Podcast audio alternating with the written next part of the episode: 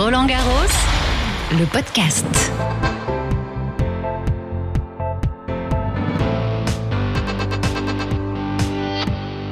Bonjour à toutes et à tous, soyez les bienvenus dans votre rendez-vous quotidien.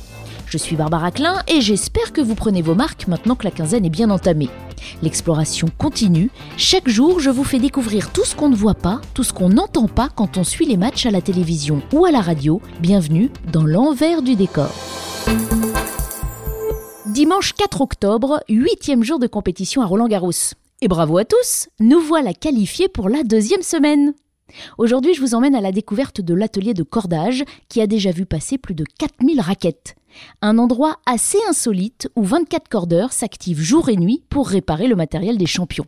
Ils viennent du monde entier, parmi eux il y a deux Français, nous avons eu la chance de rencontrer l'un d'eux. Dans les coulisses. C'est un carré de verre, blanc et gris, posé en face de l'entrée C5 du Philippe Chatrier. Cordage Stringing Service en anglais. Bonjour Alors, une fois à l'intérieur, on arrive au comptoir, là où les, les coachs, les joueurs peuvent venir déposer leurs raquettes. Elles sont prises en charge. Ah bah tiens, il y a un coach qui arrive. Hello, I'm Barbara. Bonjour, je m'appelle John. Je suis entraîneur. Je viens déposer des raquettes pour mes joueurs, Austin Krajicek et Franklin Skogal. Parce qu'on a un match plus tard. Ils ont besoin de nouvelles cordes et d'un peu plus de tension. Ils font du bon boulot ici, phénoménal. Ils font même mieux que chez nous. Chacun d'entre eux, phénoménal. Je leur fais confiance, je ne me plains jamais, la vie est trop courte pour se plaindre. Oh. Donc vous laissez les raquettes ici. Et combien de temps ça prend Si je demande ça pour dans 30 minutes, ils le font. Rapide, efficace. 21, 22 kilos, 10% et 10% s'il vous plaît. À quelle heure J'en déposerai une autre à 2h30. Tout en même temps, ok. C'est quoi les chiffres que vous avez donnés? C'est la tension. Et l'heure à laquelle je veux les récupérer. Thank you. Et puis on retrouve euh, Kevin qui va nous faire visiter le lieu. Bonjour Kevin. Ça va? Très bien, très bien. Il y a beaucoup de boulot là? Euh, C'est un petit peu chargé, effectivement.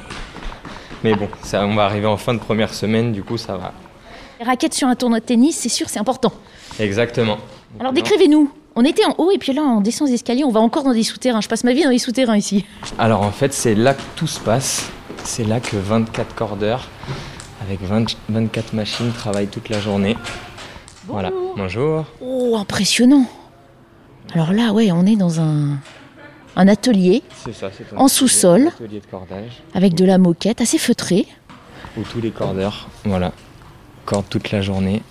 Donc là, c'est très très international puisqu'on a du, des cordeurs japonais, des cordeurs euh, australiens, des français bien sûr. En fait, chaque joueur vient avec son cordeur? Alors pas non pas du tout. En fait, c'est Wilson qui met à disposition euh, une équipe de cordage qui est du coup très internationale. Par contre, il est pas rare que les joueurs demandent à avoir tel ou tel cordeur et en fait effectuent un briefing personnalisé avec un, un cordeur en particulier.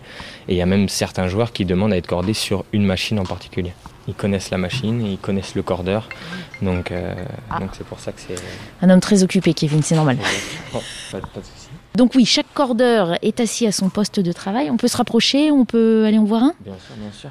Bonjour. Donc voilà. Bonjour Adrien. Bonjour. Vous êtes cordeur donc, cordeur de raquettes. Oui, c'est ça, exactement. Ouais. Adrien est à son poste de travail, on décrit. Oh, je vais pas me prendre un coup. Alors, comment on appelle ce poste de travail assez particulier? Simplement une machine, une machine accordée. Mais ici, on va appeler ça une box parce qu'on a chacun un peu notre compartiment, hein, un peu comme des, euh, des open space euh, dans des sociétés. Chacun a son bureau, bah là, c'est un peu le même principe. Sauf que nous, c'est une machine accordée. Vous êtes donc debout devant une, une petite tablette qui tourne sur laquelle est donc accrochée la raquette et vous passez euh, la corde dans le tamis. J'ai bien résumé? Ouais, c'est ça, on peut, on peut le résumer comme ça. Et suite à ça, une fois que la corde est passée, il faut euh, l'attendre avec la machine qui est ici. J'appuie et ça me donne la tension voulue par le joueur. Vous entrez un numéro de tension quelque part Exactement, là c'est ici, on peut le mettre en kilos ou en pounds. Donc là en l'occurrence c'est 21,5. Donc j'ai rentré 21,5. À chaque fois je passe ma corde là-dedans, j'appuie sur le bouton et ça me l'attend à 21,5. Ça ressemble un peu au métier à tisser, les jeux pour les enfants. Tout à fait, exactement, mais c'est, on est dans le, dans le même profil, c'est ça. Expliquez-nous vos gestes. Ça commence comment alors? Premièrement, on doit installer la raquette sur la machine. Mais d'abord, la raquette, il faut qu'elle soit décordée. C'est-à-dire qu'elle arrive cordée. Souvent en cordage cassé pour le joueur. Donc en haut, au front desk, les gens que vous avez vus s'en occupent, prennent les informations, c'est-à-dire le nom du joueur, le cordage, ainsi que la tension qu'il lui faut et s'il y a d'autres recommandations. C'est-à-dire que des fois des joueurs veulent que ce soit cordé le matin, d'autres veulent qu'il y ait euh, deux nœuds, quatre nœuds, ça c'est le, type de méthode en fait. Ensuite nous on la récupère donc comme ça, sans corde. On l'installe sur notre machine, on met la tension voulue par le joueur, on coupe notre cordage et on démarre par ce qu'on appelle les montants. Ce sont les cordes qui vont du bas de la raquette, de la gorge de la raquette vers le haut. Ensuite on fait ce qu'on appelle les travers et donc là, c'est là où un peu on voit le métier de cordeur, les travers, parce qu'il faut passer à chaque fois la corde au-dessus, puis en dessous, puis de nouveau au-dessus, en dessous, et ainsi de suite en fait. Voilà. Suite à ça, la raquette est terminée. On replace un tout petit peu nos cordes pour qu'elles soient droites, le plus parallèle possible. Sinon, ils les remettent avec leurs doigts, on le voit ça à la télé. Ça, c'est pas dans le match, c'est plus des réflexes, ouais. C'est plus des réflexes et des moyens de, de changer de, de changer leur esprit un peu. Et après, la dernière étape, tout simplement, c'est euh, vous savez, poser le logo de la marque en plein milieu de la raquette. Donc ça, on le fait avec, on a des, euh, ce qu'on appelle des stencils, c'est des pochoirs en fait. Donc là, en l'occurrence, Wilson. Donc c'est le W qu'on met et on, le, on a de, l'encre de différentes couleurs. Wilson, c'est rouge, donc je vais colorier mon petit, euh, mon petit stencil. La petite touche de coloriage à la fin. On va voir ça. C'est quand même assez varié, donc, entre guillemets. C'est du grand art. Hein. On parle des, petites mains euh, dans la haute couture. Le cordage, euh, c'est précis aussi. Ouais, ouais, ça l'est quelque part. Surtout qu'après, plus les journées avancent et plus on a les doigts, euh, vous savez, qui. Comme les guitaristes. Ouais, c'est ça, on n'a plus trop de sensations au niveau des doigts au bout d'un moment. en général, les débuts de tournoi, c'est un peu l'échauffement. Et après, on est rendu où on n'a plus, plus aucun problème avec les doigts. Avec des gants, ce serait pas pareil? Euh, non, bon, on pourrait pas parce qu'il faut absolument qu'on ait euh, la sensation de toucher du cordage.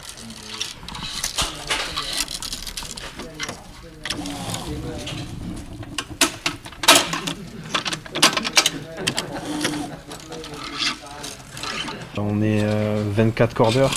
Je crois qu'il y a une dizaine de nationalités. C'est un, métier qui vous occupe toute l'année? Si on veut, oui. je ne fais pas ça toute l'année, mais je travaille dans un dans un shop de, sport de raquette, en fait, de tennis. Donc effectivement, ça fait partie, euh, c'est une partie de mon travail aussi. Ouais. C'est sympa d'être là sur le tournoi, même si vous êtes euh, un petit peu à l'écart du terrain. Non, mais ouais, c'est une ambiance vraiment atypique où euh, on a un esprit vraiment de team ici entre nous, d'entraide. On est un peu dans notre bulle. D'ailleurs, il faut qu'on soit dans notre bulle aussi à cause de ce qui se passe. Mais et c'est vrai que non, c'est moi, c'est ce que c'est très épuisant, mais c'est les événements que j'adore en fait. Épuisant pourquoi C'est quoi la difficulté Ou les... On a parlé des doigts qui effectivement souffrent un petit peu. ce sont des grosses journées en fait. Là vous arrivez, c'est sûr qu'il n'y en a pas forcément beaucoup qui travaillent, mais parce que le tournoi avance et forcément il y a moins de joueurs. Et euh, mais sinon c'est vrai qu'on a un gros rush en général sur 4 jours, là, le premier tour, la veille du premier tour et le premier tour qui est sur 3 jours, où là on fait des journées, on commence tôt le matin et on finit tard le soir quoi. Mais euh, quand ça arrive, il faut qu'on les enchaîne et ça fait des grosses journées. Et vous ne savez jamais quand ça va arriver en plus. Exactement, ça c'est le problème. On a des joueurs qui sont réglés, on a l'habitude, etc. Mais il y en a des fois, ils se rendent pas compte qu'ils ont des raquettes accordées, ils les posent une heure avant leur match et on est un peu devant le fait accompli quoi. Parce que s'il a pas ses raquettes, il joue pas, donc euh, enfin voilà. Parlons un peu chiffres. Combien de mètres de corde là sur une raquette?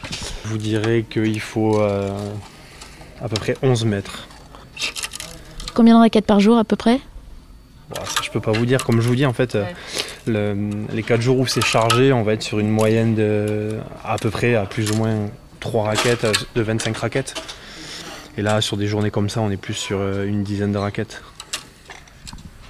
On essaie de s'entraider aussi parce que, comme c'est la team Wilson, ils font aussi l'US Open, donc il y a des joueurs qui ont enchaîné, des cordeurs, pardon, pas des joueurs, mais des joueurs aussi. Des joueurs aussi. Ouais, et il y a des joueurs, des cordeurs, pardon, qui, qui enchaînent les deux. Ils ont enchaîné le jet lag et les performances, donc, comme je vous disais, avec les journées qui sont quand même longues, donc euh, c'est pas évident.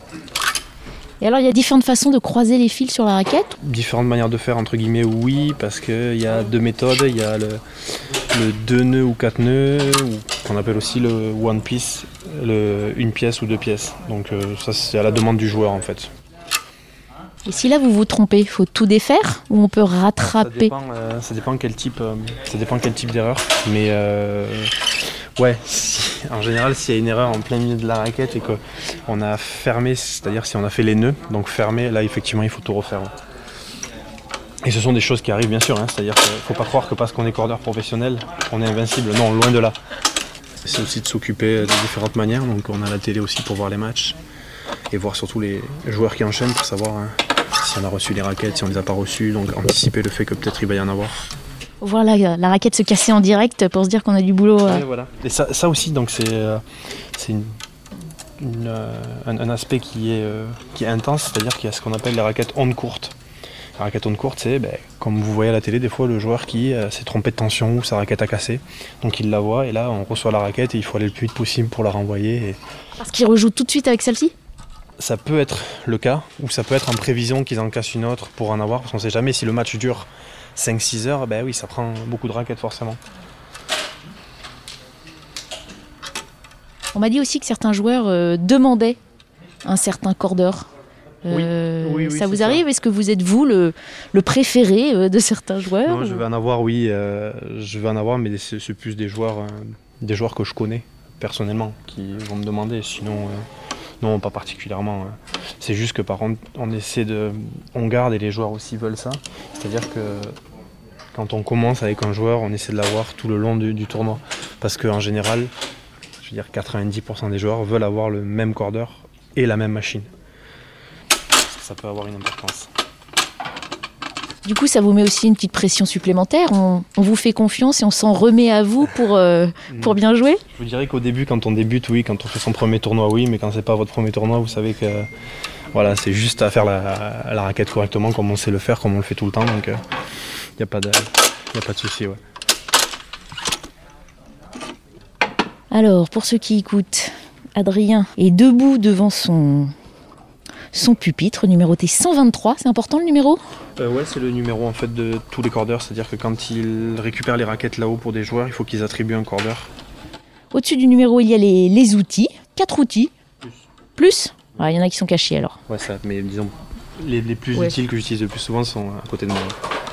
Vous avez une pince plate, là vous avez une, ça qu'on appelle une starting clamp, c'est une pince de départ. Ça c'est un cutter. Et vous êtes en chaussettes Je viens de voir ça. Comme on est debout toute la journée derrière notre machine, on a ce qu'on appelle un tapis euh, anti-fatigue. Vous savez, c'est meuletonné, très confortable. Et donc pour que ça le soit encore plus, euh, je me mets pieds nus, comme ça je suis vraiment euh, très à l'aise. Ça vous masse les pieds par en dessous? Pas forcément massé, mais c'est vrai que ça fait du bien, c'est agréable d'être sur quelque chose de meuletonné plutôt que d'être debout sur du béton. Voilà, c'est juste ça, Et c'est un job qu'on fait forcément debout? La position assise ne serait pas pratique? Non, non, c'est impossible parce que vous voyez comme la raquette est longue, euh, forcément, quand on la tourne, etc., il faut qu'on puisse se déplacer tout le temps. Là, vous faites quoi? Vous replacez les cordes. Alors, on précise. Donc, la raquette est écordée, et là, avec une espèce de, tournevis, vous, vous ajustez un petit peu les carrés. Non, je, le décris avec mes yeux de, non professionnel, pardon.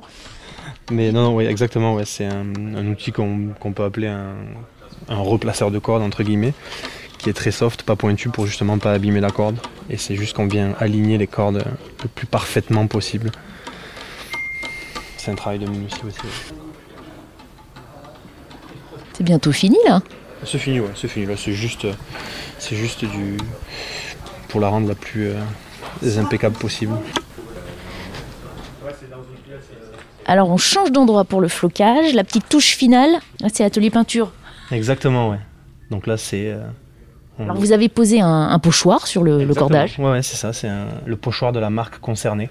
Et ensuite on, on va venir colorier tout simplement. Ah, vous faites ça avec une espèce de gros feutre, c'est même pas un, spray Non, c'est ça, c'est de, de, la peinture en fait, euh, peinture à l'huile, à l'eau, excusez-moi. c'est une partie du cordage entre guillemets que les gens ne savent pas et pensent que le cordage en fait c'est déjà dessiné dessus et que ça vient se, poser parfaitement. Ah, ce serait du, tricotage là ouais, ouais, ouais, exactement. Mais non, c'est vrai que c'est souvent. Une corde jaune, une corde rouge, ce serait encore plus compliqué. Ouais, ouais c'est ça. Je pense qu'il y a moyen d'y arriver, mais ce serait trop compliqué. Ah, puis on retourne la raquette, on le fait de l'autre côté, donc faut pas se tromper dans le sens du pochoir non plus. Exactement. Ça, c'est pareil, c'est des erreurs qui peuvent arriver avec la fatigue, etc. Et là, faut tout recommencer Si on n'en a pas, trop, pas beaucoup mis, effectivement, on peut l'enlever.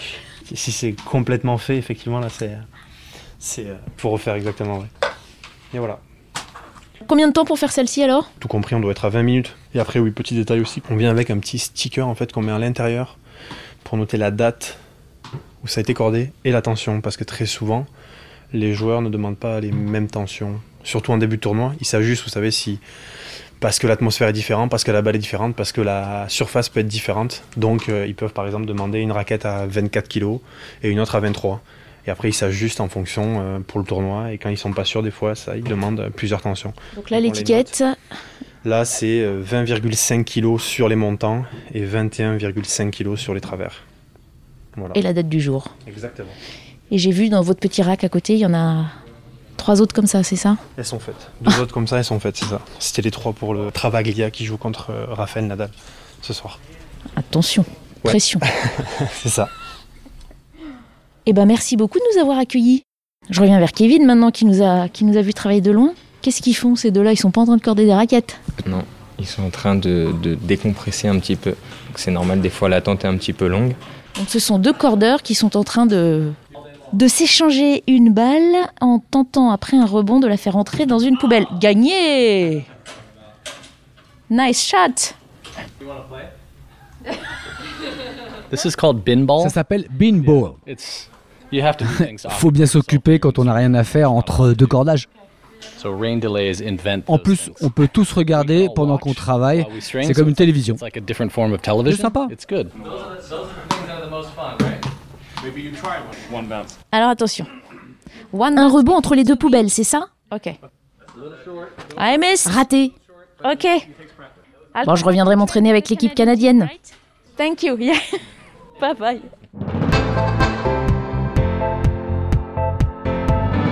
Voilà, maintenant, on sait corder une raquette. On en apprend des choses dans Roland Garros le podcast. Une émission à retrouver tous les jours sur le site officiel rolandgarros.com, sur l'appli, les plateformes d'écoute à la demande et aussi sur YouTube. N'hésitez pas à partager et à nous faire part de vos commentaires sur les réseaux sociaux Roland Garros. À demain pour de nouvelles aventures. Roland Garros, le podcast.